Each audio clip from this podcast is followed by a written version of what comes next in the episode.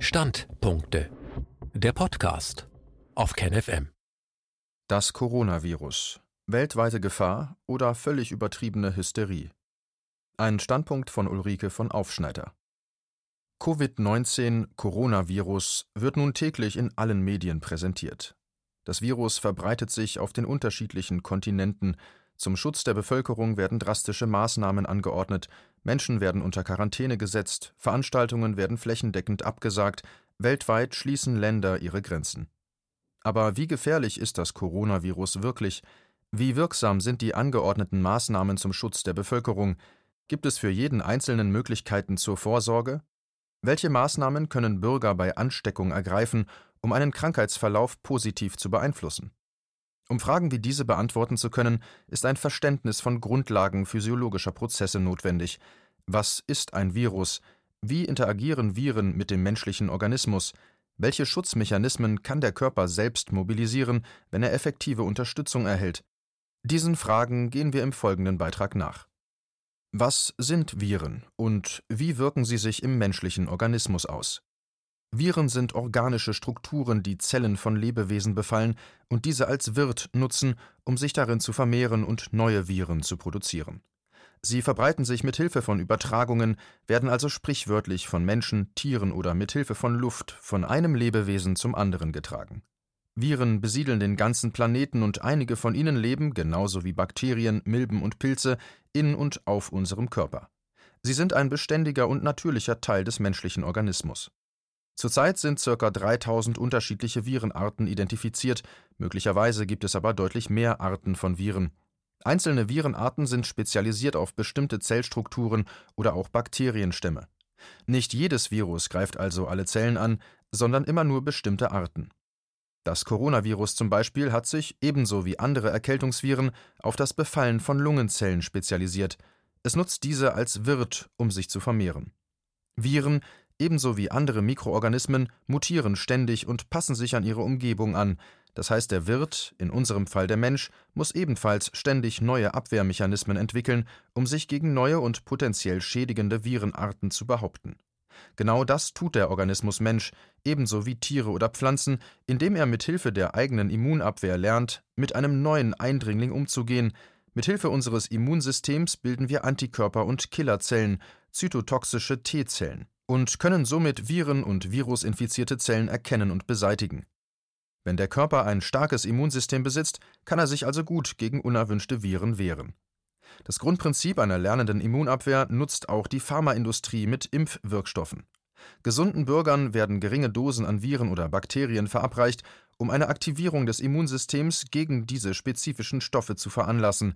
Impfen selbst bewirkt also keine Immunität, sondern das neue Verhalten des Immunsystems des geimpften Organismus, Menschen oder Tier.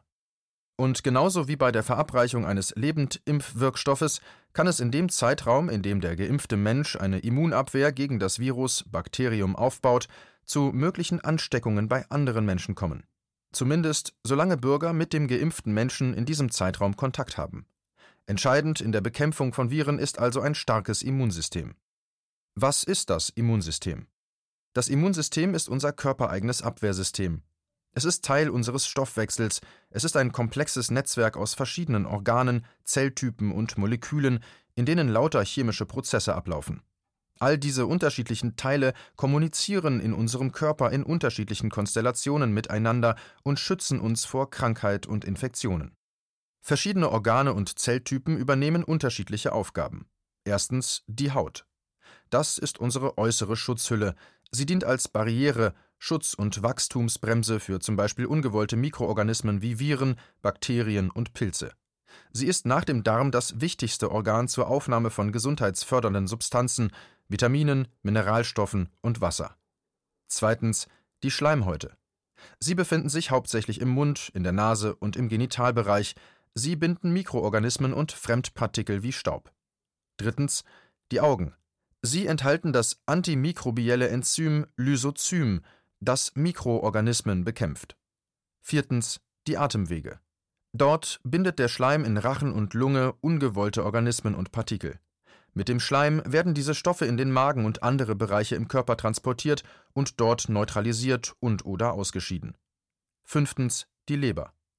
Dort werden Eiweiße produziert, die sicherstellen, dass bei Verletzungen unser Blut verklebt und sich Wunden schließen. Die Leber ist ebenfalls der Speicher für alle essentiellen Nährstoffe, die bei Bedarf von anderen Zellen abgerufen werden können. Weiterhin ist die Leber das wichtigste Entgiftungsorgan. Sechstens der Magen. Dort produzieren wir unsere Magensäure, die einen Großteil unerwünschter Bakterien und Mikroorganismen unschädlich macht, damit diese nicht in unsere Blutbahn gelangen. Siebtens der Darm. Unsere Darmflora bildet mit den dort lebenden unterschiedlichen Bakterienstämmen ein eigenes System der Infektabwehr. Dort werden ebenfalls Vitamine gebildet, die dann wieder andere Organe unterstützen. Der Darm ist auch für den Abtransport der Abfallprodukte zuständig, die als Stuhlgang wieder ausgeschieden werden. Achtens der Harntrakt und die Nieren. Eine ähnliche Funktion haben die Blase, ihr umliegendes Gewebe und die angrenzenden Nieren. Hier werden die flüssigen Reste und Giftstoffe unseres Körpers gesammelt und über den Urin ausgeschieden. Neuntens. Der Blut- und Lymphkreislauf. Hierbei handelt es sich um zwei Kreislaufsysteme, in denen unterschiedliche Zelltypen alles, was dort schädlich für den Körper ist, zerstören, zum Beispiel Krebszellen. Bewerkstelligt wird diese Form von Immunabwehr durch nützliche Zelltypen, die in der Fachsprache neutrophile Granulozyten Monozyten, Makrophagen und dendritische Zellen genannt werden. All diese Bereiche schützen den Körper also von außen und innen gegen Eindringlinge und helfen uns bei Krankheit und Verletzungen schnell wieder auf die Beine zu kommen. Unser Immunsystem ist also ganz entscheidend für unsere Gesundheit. Unsere Aufgabe wiederum ist es, jedes einzelne dieser Organe in seiner Funktion zu unterstützen, das tun wir, indem wir unserem Körper die richtigen Nährstoffe geben und aufpassen, dass keine schädlichen Substanzen in unseren Organismus gelangen. Wir unterstützen unser Immunsystem auch, indem wir uns reichlich bewegen, möglichst an der frischen Luft, denn dort finden sich ein ausgewogenes Bakterienspektrum und viel Sauerstoff. Bewegung stellt auch sicher, dass all diese Nährstoffe auch bei uns im Körper richtig umgewandelt und zu den Organen und Zellen transportiert werden. Ebenso muss man wissen, dass unser Immunsystem kein starres System ist, sondern eines, das sich ständig verändert. Dieses System lernt täglich neue Aufgaben und Schutzfunktionen. Wenn man dem Körper zum Beispiel regelmäßig und in geringen Mengen für uns ungesunde Bakterien und Viren anbietet, lernt das Immunsystem diese zu erkennen und zu bekämpfen. Das Immunsystem sollte also, ähnlich wie unsere Muskeln, kontinuierlich unterstützt und trainiert werden. Dieser Prozess beginnt bereits im Mutterleib, also während der Schwangerschaft. Das Verhalten einer werdenden Mutter in Bezug auf Ernährung, Bewegung oder Aufnahme von Giftstoffen über Medikamente oder die Umwelt spielt also eine entscheidende Rolle für die zukünftige Gesundheit des noch ungeborenen Kindes. Im Grundsatz gilt, je besser die Gesundheit der Mutter, desto gesünder wird ihr Kind werden. Wir können dieses Immunsystem auch verwirren oder schwächen, das geschieht, indem wir ihm über längere Zeit Stoffe anbieten, mit denen das System nichts anfangen kann. Das sind Primärstoffe, die nicht Teil unserer natürlichen Nahrungskette sind. Substanzen, die das Immunsystem durcheinanderbringen, einzelne Organe über längere Zeit reizen oder schwächen, sind zum Beispiel konventionelles Speisesalz, Industriezucker, Alkohol, Zigaretten, Rückstände von Pflanzenschutzmitteln oder auch viele der sogenannten Lebensmittelzusatzstoffe.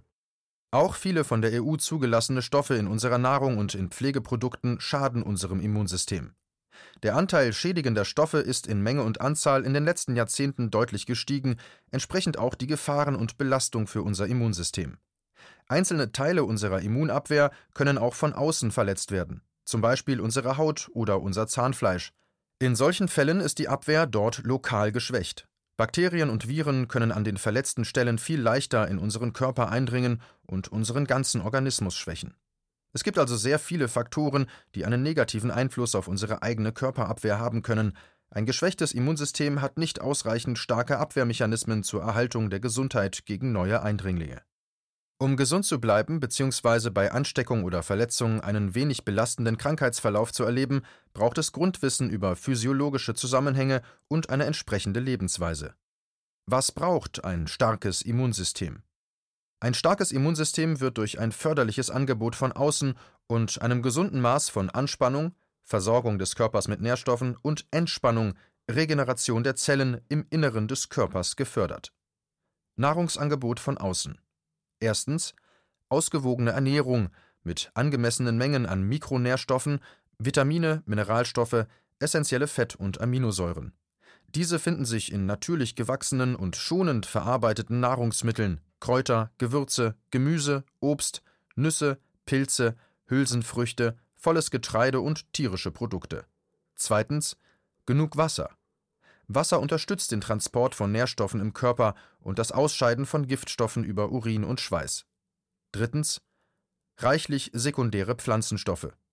Diese Pflanzenstoffe helfen dem menschlichen Organismus, sich gegen ungewollte Bakterien und Viren zu schützen und bei einer Infektion schneller zu heilen.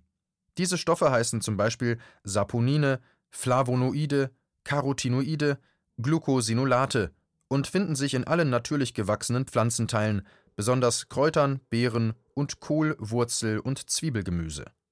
Viertens ein ständiges Angebot geringer Dosen von Bakterien und Viren.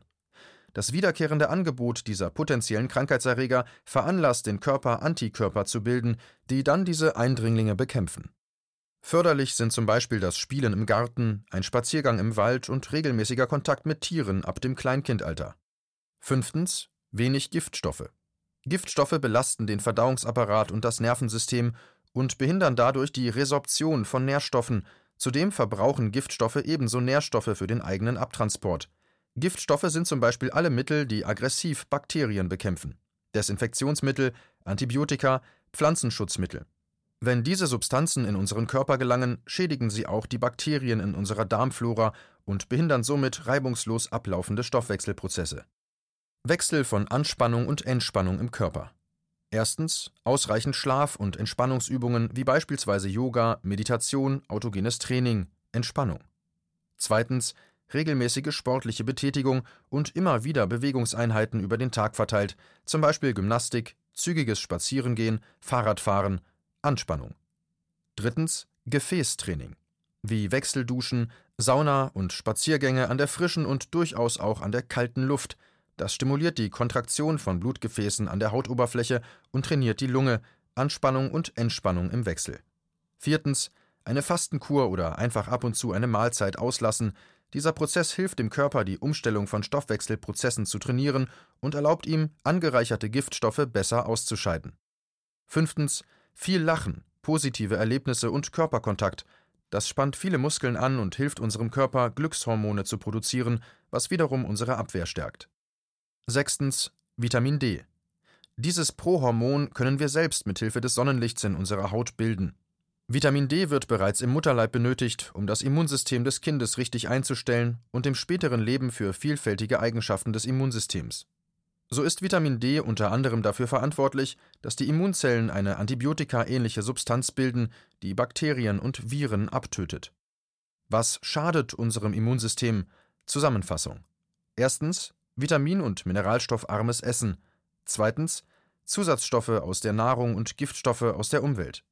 Drittens Medikamente, Alkohol, Rauchen, Zigaretten, E-Zigaretten, Wasserpfeife, Luftschadstoffe, Stickstoffoxide, leichtflüchtige organische Verbindungen, Schwefeldioxid, Feinstaub, PM10 und PM2,5 und Nanopartikel, Industriezucker, zu viel Salz dauerhafte emotionale Stressbelastungen auf der Arbeit, Schule, im häuslichen Umfeld, diese verhindern die notwendige Entspannung im Körper.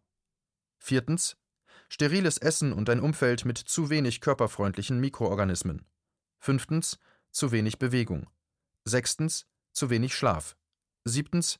Ein Mangel an Sonne bzw. Vitamin D, ein gleichbleibendes, warmes, gemütliches Umfeld, der Körper wird dann schlaff, es fehlt an Anspannung. Achtens eine dauerhafte Belastung von künstlich erzeugten und magnetischen Strahlen, Mobilfunk, WLAN, DECT, Mikrowellen, Bluetooth. Diese Strahlen durchdringen Teile oder den ganzen Organismus und verursachen in den einzelnen Zellen eine Stressbelastung. Eine nachhaltige Stärkung des Immunsystems ist die beste Vorsorge und eine effektive Möglichkeit einer Behandlung von kranken Menschen. Dieser Grundsatz gilt auch in Bezug auf das Coronavirus. Eine Stärkung des Immunsystems ist möglich jetzt. Die Stärkung des Immunsystems sollte grundsätzlich immer vorbeugend praktiziert werden. Aber auch ein zurzeit geschwächtes Immunsystem kann sich schnell stabilisieren, wenn die notwendigen Maßnahmen zur Unterstützung konsequent angewendet werden. Wer heute beginnt, sich mit nährstoffreicher und unbelasteter Nahrung zu versorgen und Giftstoffe konsequent aus dem Umfeld entfernt, wird sehr schnell eine Verbesserung der Verdauung und somit eine bessere Versorgung des Körpers mit den notwendigen Nährstoffen ermöglichen. Wer anfängt, sich regelmäßig und an der frischen Luft zu bewegen, wird ruhiger schlafen und sich besser regenerieren. Wer Yoga, Meditation oder verbesserte Atemtechniken erlernt, gibt dem Körper Möglichkeiten, sein Immunsystem sofort zu stärken. Da eine ausreichende Versorgung mit Vitamin D eine effektive Methode zum Schutz vor Viren darstellt, also auch dem Coronavirus, sollte der Vitamin D-Spiegel überprüft werden und, wo nötig, korrigiert werden. Das gilt besonders für die gefährdeten Zielgruppen Schwangere, kleine Kinder, ältere Menschen und Bürger mit Vorerkrankungen. Insbesondere am Ende der Wintersaison leiden weite Teile der Bevölkerung an einem Mangel an Vitamin D und somit einer geschwächten Immunabwehr. Der Vitamin D-Spiegel sollte sich bei mindestens 30 Nanogramm pro Milliliter bzw. 70 Nanomol pro Liter bewegen. Wer diese Grundlagen von gesunder Lebensführung anwendet, erlebt, auch bei vorheriger Vernachlässigung des eigenen Körpers, sehr schnell eine Regeneration und somit Stärkung der eigenen Immunabwehr. Mangelnde Aufklärung seitens der Regierung? Die oben aufgeführten Grundlagen von physiologischen Zusammenhängen sind seit Jahrzehnten bekannt und wissenschaftlich umfangreich belegt. Diese Zusammenhänge werden im Rahmen der Aufklärung durch die Regierung jedoch nicht ausreichend kommuniziert, was verhindert den Aufbau von gesundheitsförderlichen Rahmenbedingungen? Fakt ist, dass wir ein globales Wirtschaftssystem aufgebaut haben, das systematisch die notwendigen Rahmenbedingungen für eine gesunde Entwicklung von Menschen unterwandert. Etliche Sektoren und einzelne Konzerne profitieren von der Unwissenheit der Bevölkerung bzw. deren Bereitwilligkeit, Produkte und Dienstleistungen käuflich zu erwerben, die ihre Gesundheit nachweislich gefährden. Wirtschaftliche Profiteure Heute steuern weltweit ein paar Dutzend Konzerne den größten Teil unserer globalen Versorgung mit Nahrung, medizinischen und digitalen Dienstleistungen und Produkten. Was machen die Angebote dieser Hersteller mit unserem Immunsystem? Grundnahrungsmittel. Vier Konzerne dominieren über 60 Prozent des globalen Saatgutmarkts und bestimmen, welche Lebensmittel und auf welche Weise auf den Feldern von praktisch allen Ländern der Welt angebaut werden. Diese Konzerne produzieren die Grundbausteine für die verarbeitende Nahrungsmittelindustrie, hochgezüchtete Getreideprodukte, Zuckerrohr und Zuckerrüben, industriell hergestellte Pflanzenfette, zum Beispiel Palmöl, Margarine, Produkte der industriellen Tierhaltung. Diese hochgezüchteten Produkte enthalten deutlich geringere Konzentrationen an Vitaminen, Mineralstoffen, essentiellen Fett- und Aminosäuren sowie sekundären Pflanzenstoffen als natürlich gewachsene und nicht selektierte Sorten. Der menschliche Körper ist evolutionsbedingt nicht auf eine geringere Versorgung von Nährstoffen eingestellt und erleidet bei dem Konsum dieser Produkte schnell eine Unterversorgung an lebensnotwendigen Nährstoffen. Industriell verarbeitete Nahrungsmittel Zehn Lebensmittelkonzerne kontrollieren fast den gesamten globalen Markt der größeren Handelsmarken. Sie haben einen unglaublichen Einfluss durch Werbung und Lobbying.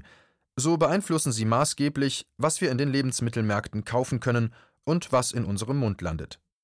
Diese Produkte enthalten minderwertige Rohstoffe und werden mit potenziell gesundheitlich schädigenden Konservierungs-, Farb- und Geschmacksstoffen angereichert. Diese Produkte werden flächendeckend in Supermärkten und in Kantinen von Kitas, Schulen, Unternehmen, Krankenhäusern und Altenheimen angeboten. Umsätze dieser zehn Hersteller bewegen sich bei ca. 400 Milliarden Euro pro Jahr. Medizinischer Sektor Zehn Pharmaunternehmen stellen den größten Teil von Medikamenten für die Versorgung von Menschen mit Zivilisationskrankheiten her. Sie versorgen Menschen mit Krankheiten, die zum großen Teil durch ungesunde Ernährung und zu hohe Belastung entstehen. Diese Konzerne erwirtschaften einen jährlichen Umsatz von ca. 335 Milliarden Euro mit dem Verabreichen von Impfungen für gesunde Menschen und der Behandlung von Patienten mit Herz-Kreislauf-Erkrankungen, Diabetes, Krebs, Erkrankungen der Atemwege, Osteoporose, Schmerzen, psychische Störungen und Autoimmunerkrankungen wie Allergien. Alkohol.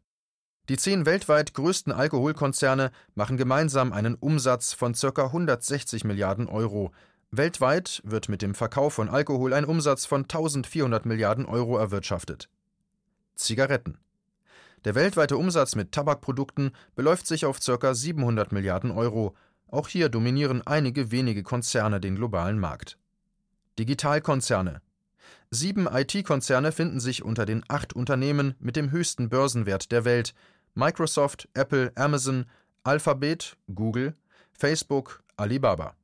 Gemeinsam haben sie in 2019 einen Umsatz von über 830 Milliarden Euro erwirtschaftet. Ihr Geschäftsmodell baut darauf auf, dass Bürger weltweit digitale Endgeräte kaufen, digitale Applikationen nutzen und Konsumgüter und Dienstleistungen im Internet kaufen. Um das zu gewährleisten, müssen die Geräte viel und mobil genutzt werden. Die Geräte müssen einen Datenaustausch ohne Kabel ermöglichen. Eine solche Nutzung führt dazu, dass sich Bürger generell weniger bewegen und sich permanent einer dauerhaften Strahlenbelastung aussetzen. All diese Faktoren bewirken, dass weite Teile der Bevölkerung eine geschwächte Immunabwehr haben. Dies führt dazu, dass sich potenziell schädigende Viren und Bakterien schnell in der Bevölkerung verbreiten können und ein Krankheitsverlauf schwerer sein kann. Die Bundesregierung, ebenso wie die Regierungen praktisch aller anderen westlichen Länder, hat den Ausbau der oben genannten Industrien in den letzten Jahrzehnten unterstützt. Auf Konsequenzen und Nebenwirkungen für die Gesundheit der Bevölkerung wurde nicht ausreichend hingewiesen. Aus welchen Gründen wurde die Bevölkerung bisher nicht angemessen aufgeklärt? Was braucht es, damit umfassende Informationen durch Ministerien, Behörden und Schulen erfolgen können? Wie können die notwendigen Rahmenbedingungen an Schulen, Kitas, Krankenhäusern und Betrieben geschaffen werden? Bis Antworten kommuniziert und notwendige Maßnahmen ergriffen werden, liegt es in der Verantwortung der einzelnen Bürger, sich selbst differenziert zu informieren und die notwendigen Schritte zu gehen.